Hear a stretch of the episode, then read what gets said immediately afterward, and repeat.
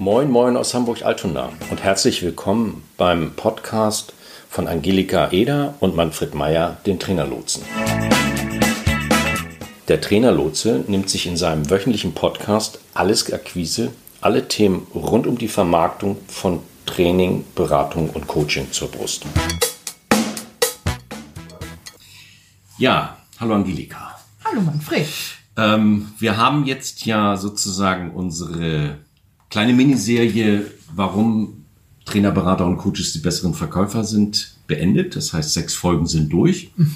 Wir haben einiges an Reaktionen bekommen. Das hat uns sehr gefreut, auch oh, einige ja. positive. Vielen Dank dafür. Und äh, ja, und nun haben wir doch das eine oder andere auch schon an Anregungen bekommen, was man noch ändern könnte, verbessern könnte. Da werden wir uns dann eben halt nochmal mit beschäftigen. Aber ich fand eine Rückmeldung ziemlich interessant.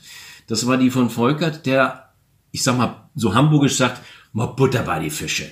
Also, und ich kann ihn gut nachvollziehen, ähm, was er damit meinte, nämlich die Frage, was heißt das jetzt konkret? Wie sieht so ein Gespräch aus? Und ich kann ja nur aus meiner Erfahrung sagen, dass ich immer sehr überrascht bin, wie es dir gelingt, mit sehr unterschiedlichen, völlig fremden Menschen in äh, ja, entspannte Gesprächssituationen zu kommen, äh, die eben tatsächlich auch ein Ergebnis haben. Und da ist jetzt für mich eigentlich mal so die Frage, ähm, Gibt es da irgendwie ja so, so Meilensteine in so Gesprächen, bestimmte Dinge, die wichtig sind, damit sowas gelingen kann? Also zum Beispiel, wie fängt sowas an? ja, äh, klar, natürlich gibt es eine ganze Menge, ja, wie soll ich sagen, verschiedenster Mittel, um am Ende ein gutes Gespräch zu haben. Anfangen tut es ja schon vor dem eigentlichen Gespräch. Mhm. Und zwar mit einer gesunden Neugierde auf den anderen Menschen. Okay. Das ist eigentlich das, was mich ja auch zur Akquise gebracht hat, weil jedes Gespräch mit einem Menschen, den ich nicht kenne, immer wieder neu und überraschend ist. Verkaufen ist ein Ü-Ei. mit Spannung, Spiel und Spaß. Für, für mich. Das ist das, was vor dem eigentlichen Gespräch steht. So. Und wenn ich ins Gespräch gehe, dann sind für mich, ist für mich die eigentlich entscheidende Frage, wie schaffe ich es, diesen anderen Menschen, mit dem ich es jetzt gleich zu tun kriege, dafür zu gewinnen, mir zuzuhören. Wie macht man es denn jetzt ganz konkret? Also, okay. ich meine, es muss ja, also ich habe platt gefragt, äh, platt gesagt die Frage, äh, äh, ja, wie macht man es jetzt wirklich mit so einem Einstieg, wenn das so ein Wildfremder ist? Also ich meine, mhm.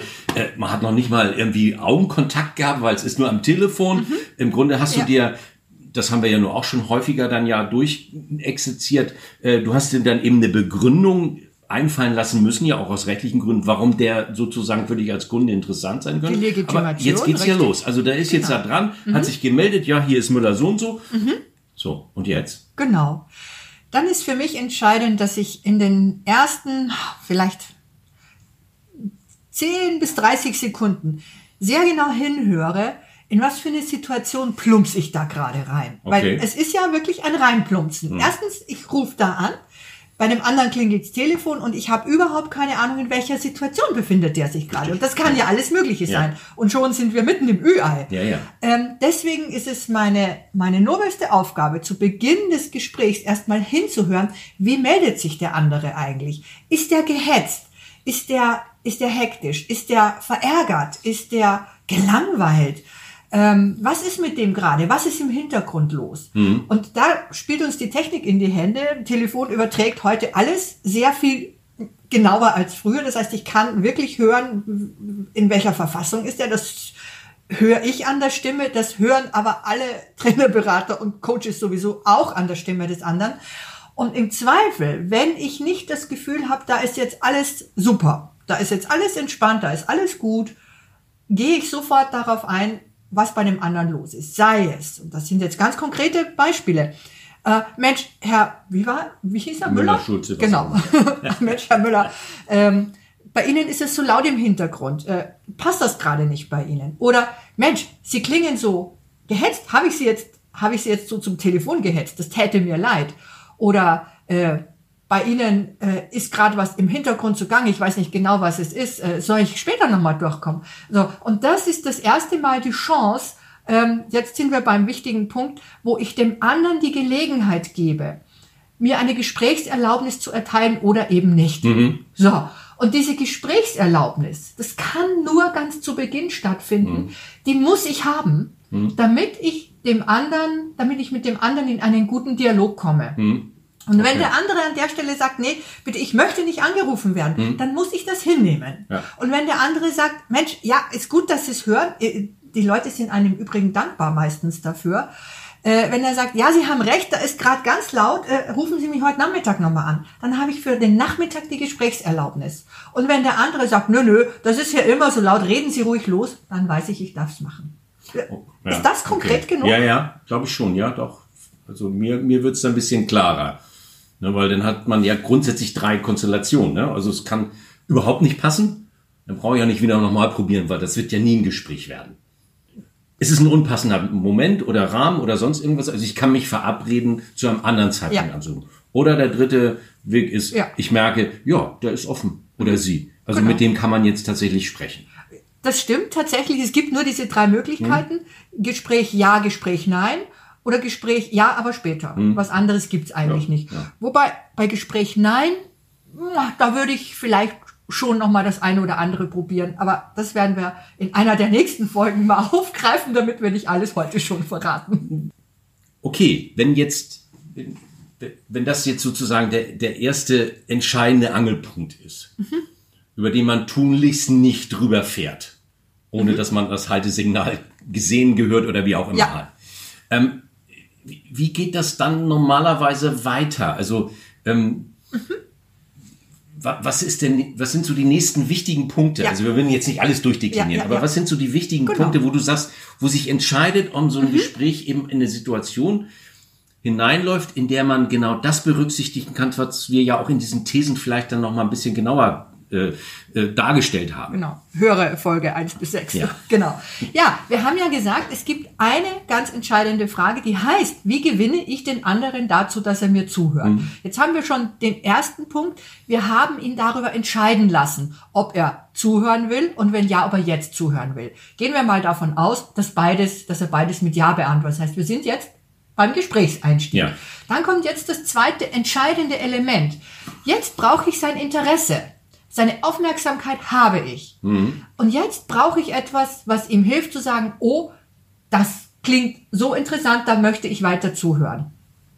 Dafür gibt es sehr viel verschiedene Möglichkeiten.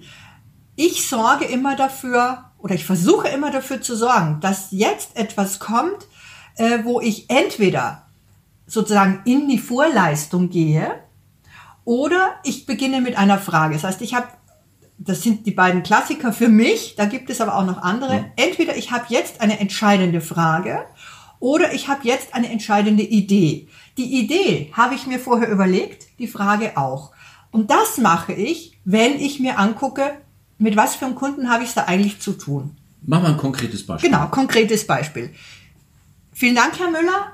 Na, Ich darf jetzt ja reden. Ja. Vielen Dank. Ähm, ich hätte da mal eine Idee mitgebracht. Wollen Sie die hören? Oder ich kann auch sagen, ich hätte eine Idee entwickelt zum Thema HR Development, von der ich denke, dass sie bei ihm gut passen könnte. Ob er sie denn hören will. Äh, Du hörst, ich, ich frage ihn auch hier wieder, ob es ihn interessiert. Es könnte auch sein, dass er sagt, äh, nee, interessiert mich nicht. Dann muss ich mir was anderes überlegen.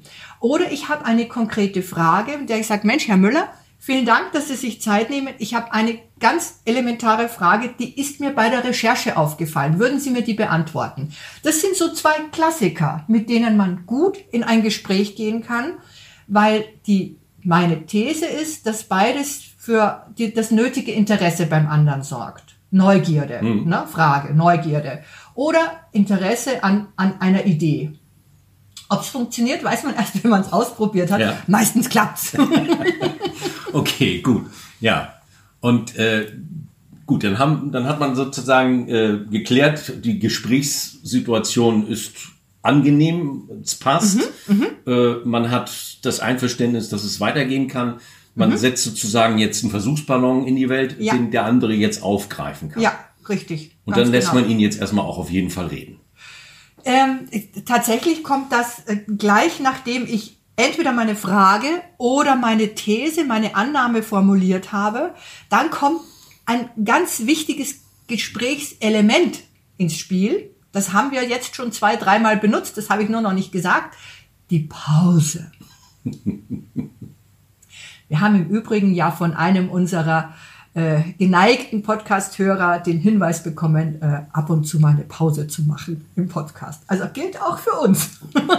und im Akquisegespräch ist die Pause dafür gut, Punkt eins Ruhe in die Gesprächssituation zu bringen. Ähm, ist bekannt, ne? je je aufgeregter ich bin, desto schneller spreche ich, desto hektischer wirke ich. Mhm. Das ist nicht gut fürs Gespräch. Wenn ich ab und zu eine Pause einflechte, habe ich Ruhe im Gespräch und ich habe noch was viel Wichtigeres gewonnen. Der andere hat immer das Gefühl, er kann, er kann die Gesprächssteuerung übernehmen. Er kann dazwischen grätschen. Weil das ist doch das, was die meisten im Kopf haben, wenn sie an Verkaufsgespräche denken, ist, der Verkäufer redet wahnsinnig schnell, wahnsinnig viel und ich habe keine Chance dazwischen zu kommen und selber was zu sagen. Und um zu signalisieren, dass das Verkaufsgespräch, das ich als Trainer, Berater, Coach führe, äh, anders verläuft, dafür ist die Pause gut. Mhm, mh. Okay. Konkret ja. genug? Ja, also für mich schon, ja. Okay. Ja. Genau. Und dann entsteht nämlich genau das, was wir uns alle wünschen, nämlich tatsächlich ein Dialog. Weil in dem Moment, wo ich dem anderen die Chance gebe, immer mal wieder in diesen, dieser kurzen Pause dazwischen zu gehen, selber etwas zu sagen, zum Gesprächsverlauf beizutragen oder auch Fragen zu stellen, wird etwas sehr Schönes draus, nämlich ein ganz normales Gespräch. Und damit sind wir bei einem der nächsten Punkte, die ich in den Thesen mal aufgegriffen habe. Ähm, mir begegnet häufig ähm, dass äh, unsere Kunden, also Trainer, dass die sich einen Leitfaden zurechtlegen für Akquisegespräche und der ist dann manchmal schrecklich verquast und, und geschraubt. Das wollte ich gerade fragen. Ja, logisch. Wie, wie ist das jetzt mit? Also ja. kannst du es empfehlen, dass man sich wirklich so, so Stichpunkte oder Fragen mhm, oder sonst mhm, was mhm. eben halt aufschreibt? Ja. Oder ja. ja. Aber ist es nicht eben halt wirklich dann das, das Problem, dass man unter Umständen, man müsste jetzt unbedingt irgendwas da jetzt noch im Gespräch unterbringen? Weil eigentlich ist es ja, wenn du, wenn ich das jetzt richtig verstanden habe, lebt das Ganze davon, dass ich sozusagen sehr behutsam auf die Gesprächssituation eingehe und vor allem auf das, was mein Gesprächspartner eben halt mit einbringt, dass er ja auch sozusagen die Freiheit hat oder aufgefordert ist, das Gespräch ein Stück weit mitzugestalten. Unbedingt. Weil ich glaube, das ist, glaube was ich so mitbekomme, wenn ich dich erlebe, dass du viel Wert drauf legst, dass das eben ein Gespräch ist, in dem man eben halt auf das, in dem beide sozusagen immer wieder auch mal, ja, wie soll ich sagen, mal was thematisch einwerfen, mhm. mal auch mal einen Umweg geht oder ja. auch als der, der anruft, auch wirklich deutlich sagt, äh, oder zur, wie soll ich sagen, nicht, nicht, nicht sagt, sondern einfach dem anderen signalisiert, ist mir wichtig, was du jetzt sagst. Also, mhm. was du sagst, nehme ich auf ja. und spiel Absolut. den Ball zurück. Absolut. Ist gut, dass du es einbringst. Das, da sind wir jetzt tatsächlich bei der Frage des Leitfadens. Damit können wir mindestens eine ganze eigene Podcast-Folge füllen. Ähm, in der Kürze sei gesagt, ja, wer sich unsicher fühlt am Telefon, natürlich hilft dem ein Leitfaden.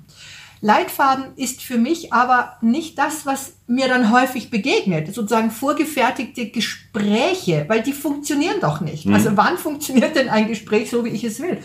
Das geht nicht. Aber ich habe mich gut auf das Gespräch vorbereitet, da waren wir vorhin schon. Na, ich habe eine Frage oder ich habe eine Annahme formuliert. Ich habe mir den anderen angeguckt und dann überlege ich mir, wie gestalte ich den Anfang des Gesprächs. Und spätestens wenn wir da sind, dass der andere sich selber ins Gespräch einbringt. Hilft mir kein Leitfaden mehr. Mhm. Aber dann ist das Gespräch schon gerettet. Weil wenn mhm. der andere anfängt, sich sachlich, fachlich oder auch persönlich ins Gespräch einzubringen, haben wir eine Gesprächsebene. Dann haben wir das, was sich alle immer wünschen, nämlich Augenhöhe im Akquisegespräch. Mhm. Und dann brauche ich keinen Leitfaden mehr. Und erst recht nicht unsere Kunden, die Kommunikationskünstler, dann sind die in der Lage, eben ganz normal mit dem anderen zu reden, so als würden sie ihn auf einer Netzwerkveranstaltung treffen und man erzählt sich eben gegenseitig, was so anliegt und was der jeweils andere so macht und was ihn gerade so umtreibt. Zum Beispiel in Sachen HR Development. Gut. Okay, bis dahin gefolgt. Okay. Ähm, kann man bestimmt noch eine Menge mehr dazu im Detail Ah, ja, sagen. Da ist äh, eine Menge Futter drin. Aber vielleicht noch mal so ähm, als nächsten Schritt. Ich rufe ja nicht ohne Hintergedanken oder ein Ziel ja an. Ich möchte ja, ich möchte ja irgendwas eben halt an den Mann, an die Frau bringen. Genau. Ähm, wie, wie schafft man das jetzt sozusagen? Also, oder ist das gar kein Widerspruch, dass ich auf der einen Seite jetzt sozusagen ein, ein offenes Gespräch führe auf Augenhöhe, wo auch der andere sozusagen ein Stück weit die Thematik und den Takt vorgibt oder auch mitbestimmt? Ja. Wie bringe ich das jetzt sozusagen wieder dahin, dass es nicht, ja, nicht ein Smalltalk wie auf jeder Party bleibt, wo man sich dann irgendwann äh, sagt, schön, dann geht man. Das ist ja nicht der Sinn und Zweck der Geschichte, Ja. sondern es muss ja, es sollte ja eigentlich was bei rauskommen. Absolut, genau. So, und das ist jetzt wieder etwas, was ich vorbereitet habe, nämlich ich habe mir ein Gesprächsziel überlegt, schon bevor ich zum Hörer greife. Und um dieses Gesprächsziel zu erreichen, habe ich wahrscheinlich auch bestimmte Fragen, die mich tatsächlich interessieren an der Situation des anderen. Zum Beispiel eine der ganz typischen Fragen ist, wie organisieren Sie denn Ihren Einkaufsbereich im Training, Beratung, Coaching. Wie müsste ich denn sein? Was müsste ich denn mitbringen, damit ich für Sie ein angemessener Partner im Bereich Weiterbildung, Training, Seminare, Workshops, Moderation, was auch immer bin? Diese Fragen äh, sind, wenn der Dialog angenehm läuft, werden die ja auch beantwortet. Und automatisch bringt mich das ja meinem Ziel näher, dass ich dem anderen etwas anbieten will. Und ob ich dem das zu Beginn des Gesprächs schon mal signalisiert habe oder nicht, ist völlig einerlei. Er weiß es ja sowieso. Weil warum sollte ein Personaler mit einem Trainer denn sprechen, außer um sich darüber auszutauschen, ob man gemeinsam was auf die Beine stellen kann. Trotzdem, wer auf Nummer sicher gehen will, der kann durchaus zu Beginn des Gesprächs sagen, lieber Herr Personalleiter Müller, ich würde Sie gerne heute als Kunde gewinnen. Das darf man sagen. Es ist ja nichts Schlimmes am Verkaufen. Und dann kann der andere immer noch entscheiden, ob er sich in das Gespräch mit mir begeben will oder eben nicht.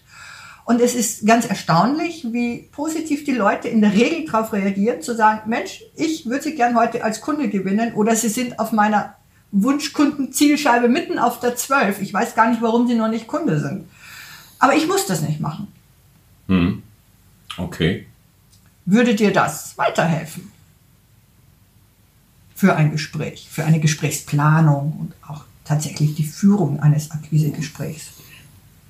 Also rein theoretisch jetzt so, äh, würde ich sagen. Nein, es macht natürlich schon, also ich mache das gefühlsmäßig einfacher, wenn man sich tatsächlich zugesteht, was man bestimmte Dinge auch ein bisschen freier, äh, ja, man kann ja nichts anderes als eben tatsächlich versuchen und gucken, ob man eben halt in irgendeiner Weise äh, tatsächlich ein Interesse weckt oder wie auch immer. Genau. Oder vielleicht ist es ja so und so schon da und man muss es nur ja. noch mal Nochmal danach fragen. Genau. Das hilft.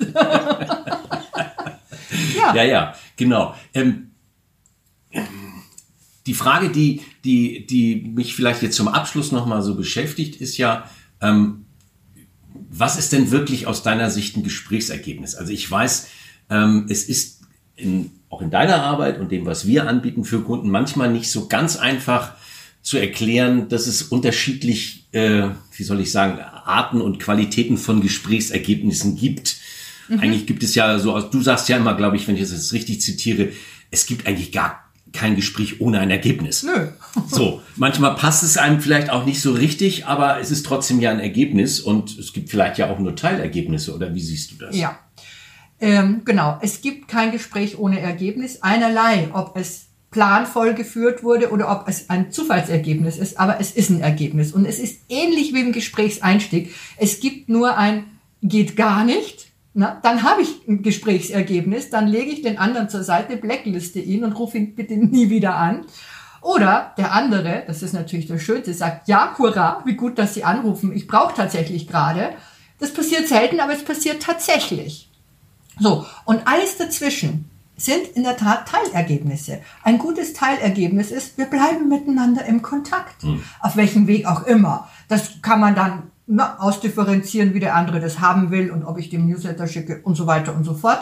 Muss ich nicht im Detail auseinandersetzen, aber alles andere sind gute Teilergebnisse. Hauptsache, man bleibt miteinander im Kontakt.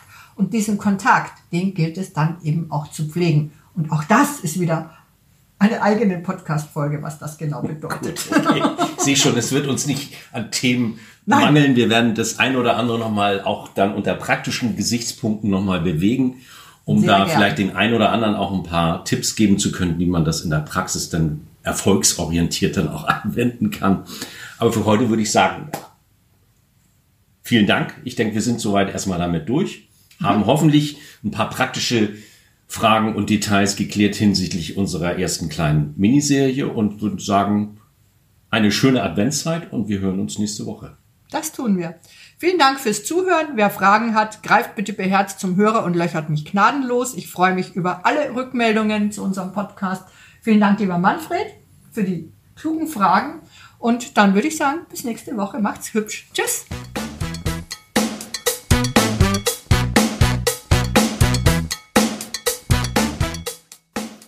Das war's für heute. Wir sind am Ende dieser Folge angelangt. Vielen Dank fürs Zuhören. Weitere Informationen findet ihr in den Show Notes zur Sendung auf trainerlotse.de-podcast. Solltet ihr noch Fragen haben oder uns einfach kontaktieren wollen, dann schreibt uns eine Mail an ahoy.trainerlotse.de. Zum Schluss haben wir noch ein paar Hinweise und eine Bitte. Wir sind sehr gespannt auf eure Feedbacks. Also mailt uns gerne, was euch durch den Kopf geht. Wir antworten direkt oder machen zu einer eurer Fragen bzw. Anregungen eine eigene Podcast-Folge. Und dann freuen wir uns natürlich auch, wenn ihr unseren Podcast abonniert und bewertet. Bis nächste Woche. Tschüss.